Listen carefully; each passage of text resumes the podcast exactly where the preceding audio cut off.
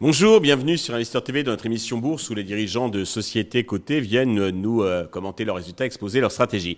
Aujourd'hui, en visio, toujours du Libron, c'est Arnaud Danel, euh, directeur financier de Delta Group Plus que nous accueillons. Arnaud, bonjour. Bonjour Stéphane.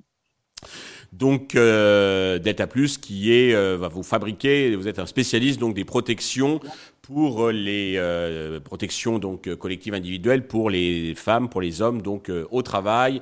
46 euh, filiales, je crois, sur 5 continents. C'est bien ça? Oui, c'est bien ça. Et puis 5 familles de produits pour protéger de la tête aux pieds effectivement les hommes et les femmes au travail. Ok, alors on s'était parlé au mois de septembre, vous aviez plutôt bien réussi votre premier semestre puisque vous étiez, euh, les résultats étaient en croissance de 30%. Est-ce que cette tendance s'est euh, prolongée euh, au cours du second semestre? Est-ce qu'elle se traduit dans le chiffre d'affaires annuel que vous venez de publier Dans les grandes lignes, que faut-il retenir de cette publication? Oui, effectivement, on avait, euh, un enjeu, euh, enfin trois enjeux pour cette année, après une année 2022 qui avait vraiment été marquée par euh, une forte activité en termes d'acquisition. On avait fait trois acquisitions en 2022. Donc, on avait l'objectif à la fois de réussir ces intégrations, et ces choses faites en, 2023, de, travailler également sur l'amélioration de notre rentabilité qui avait été un peu mise à mal en, en 2022 avec les phénomènes inflationnistes qu'on a connus. Et puis également, après une, une forte année d'investissement, ben, travailler un peu sur notre structure de bilan pour, pour notamment nous désendetter, générer de la trésorerie, du cash, et euh, nous permettre de repartir sur un nouveau cycle d'investissement euh, dans, dans, le futur. Donc de ce point de vue-là, effectivement, le deuxième semestre a été parfaitement en ligne avec, euh, avec la première partie de l'année.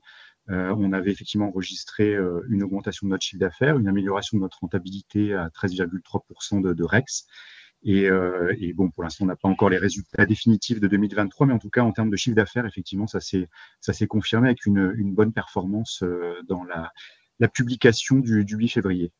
Ok. Ah, bravo. Euh, alors, comment se, se, présentent les perspectives pour 2024 et quelle est votre stratégie? Alors, donc, on, on, on, veut capitaliser bien sûr sur l'année 2023. L'année 2023 a été marquée notamment par une croissance organique positive d'à peu près 2%. Donc euh, c'était euh, c'était un élément euh, important de notre croissance cette année. Elle a été marquée aussi par un petit reliquat d'effet de périmètre avec une, une filiale au Mexique qu'on avait acheté en, en milieu d'année 2022, qui a généré 1% à peu près de croissance. Et on a malheureusement été pénalisé par, par les effets de change, puisque l'euro s'est renforcé par rapport à pas mal de devises. Et donc, au, global, on termine l'année 2023 avec un chiffre d'affaires en croissance euh, modeste de, de, de, de 0,1%, mais sur un niveau néanmoins record de 420,6 millions d'euros. Euh, donc notre objectif, euh, notre objectif pour 2024, c'est bien entendu de continuer à capitaliser sur euh, effectivement cette croissance organique, à la fois dans des mhm. pays émergents où les taux d'équipement augmentent, mais aussi dans les pays plus matures où on, on, va continuer à bénéficier d'une d'une croissance économique, même si elle est un peu moindre. Et puis le deuxième point, le deuxième axe de développement pour nous, ça reste notre, nos, axes stratégiques de développement en termes notamment de croissance externe. Ouais. Ça va de se renforcer sur le plan géographique en allant s'installer sur des, euh, sur des nouveaux pays. Et puis également de poursuivre notre montée en gamme. On a, on a investi ces dernières années dans des familles de produits à plus forte valeur ajoutée. Et donc on veut continuer à se développer, d'où l'importance de, effectivement de renforcer notre structure financière pour pouvoir euh, se permettre ensuite des, une nouvelle phase d'investissement. Vous allez renforcer comment De quelle manière?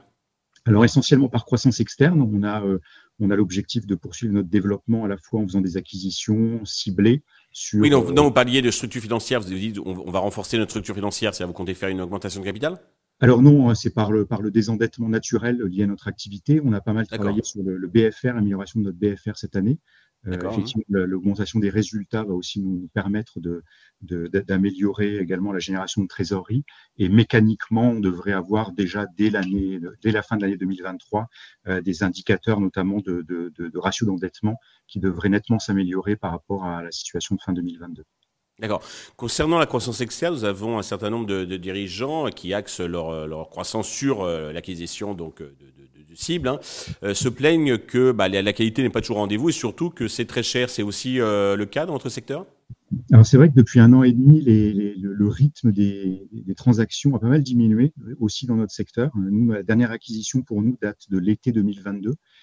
Euh, en fait, ce qui s'est passé entre temps, c'est qu'il y a eu un renchérissement assez important de, de, de, du coût de l'endettement avec euh, la, la, forte hausse des taux, mmh. et que c'est vrai qu'aujourd'hui, jusqu'à présent, euh, ben, la contrepartie de cette hausse des taux, on la retrouve pas forcément euh, dans, les, dans, dans, un abaissement des, euh, je des multiples, et donc ouais. les valorisations restent, restent un peu élevées sur la partie M&A, et ça, ça, ça, vient un petit peu ralentir le, le nombre de transactions, donc on est malgré tout en discussion avec des sociétés euh, qui sont potentiellement à, à, la vente, mais effectivement, les, les, process sont un peu plus longs du fait de cette, euh, cette dichotomie qui s'est un peu créée. D'accord, mais euh, ils sont longs, un peu plus longs, mais ils sont engagés. Quoi. Euh, mmh. Il y a quatre analystes qui suivent votre valeur. Euh, l'objectif de court moyen est de, de quel ordre? Alors l'objectif de court moyen pour ces analystes à fin janvier était de l'ordre de 91 euros par action. Aujourd'hui, l'action cote 69-70 euros. Voilà. Fait un potentiel d'appréciation de l'ordre de 30% ouais. à peu près par rapport aux valorisations actuelles. Un, un upside intéressant. Euh, quel, euh, à quelle date seront publiés vos euh, résultats? Alors, dans quelques semaines, les résultats annuels seront publiés le mardi 2 avril à 18h. Et puis, dans, le lendemain, dans la foulée, on fera un webcast de présentation avec la SFAF, donc le mercredi 3 avril à 10h. Parfait, bien, nous regardons ça avec attention. Arnaud, merci. Merci Stéphane.